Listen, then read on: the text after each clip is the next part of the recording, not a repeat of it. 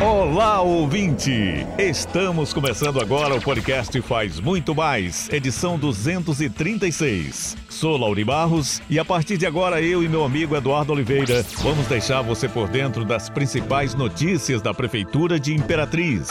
Hoje é terça-feira, 29 de março de 2022. Vamos começar falando sobre a convocação dos aprovados no concurso público do ano de 2019. Notícia, informação. Nesta segunda-feira, dia 28, a Prefeitura de Imperatriz fez a convocação para preenchimento de vagas permanentes nas áreas da saúde e educação, referentes aos editais 01 e 02. O anúncio da convocação foi feito pelo prefeito Assis Ramos, ao lado do secretário de Administração e Modernização, Alair Firmiano. Ouça o que disse o prefeito Assis Ramos. Dessa vez são 57 candidatos aprovados que vão ingressar nos serviços do município de Imperatriz. É uma constante da nossa administração valorizar o servidor, fazer concursos públicos.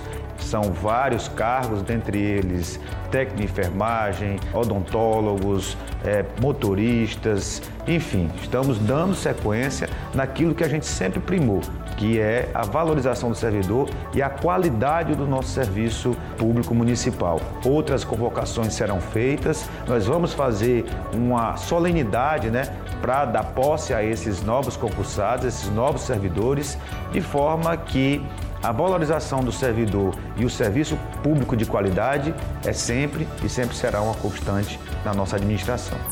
Assis ressaltou ainda que a gestão pretende realizar outros concursos, principalmente da Guarda Municipal e também que contemple outros cargos. O titular da SEAMO disse que as convocações vêm acontecendo desde 2020, sendo que este ano já foram convocados 243 novos profissionais para vários cargos.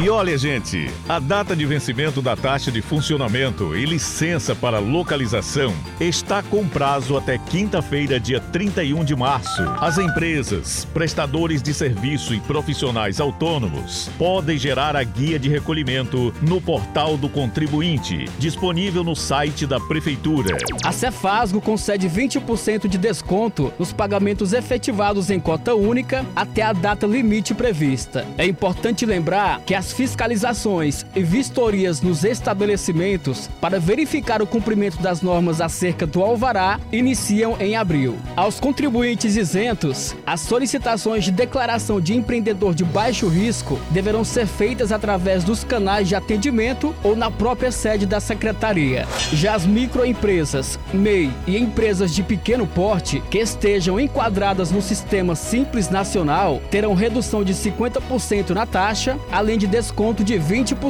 até o prazo citado. Segundo o titular da Cefasgo, Josafan Bolfin, mesmo com a mudança de plataforma digital da Receita Municipal, o contribuinte não terá dificuldades na renovação do seu alvará. O processo se estabelece totalmente online, como nos anos anteriores, tendo ficado mais eficiente o andamento das demandas. E a gente encerra esse episódio fazendo um alerta para os moradores de Imperatriz e cidades vizinhas, pois o Instituto Nacional de Meteorologia divulgou para as próximas horas um alerta laranja com grau de severidade. A previsão de chuva é de 30 e 60 milímetros por hora ou 50 e 100 milímetros por dia, com ventos intensos de 60 a 100 quilômetros por hora. Em caso de emergências, a população deve entrar em contato com a Defesa Civil pelo número 99 99152 0832.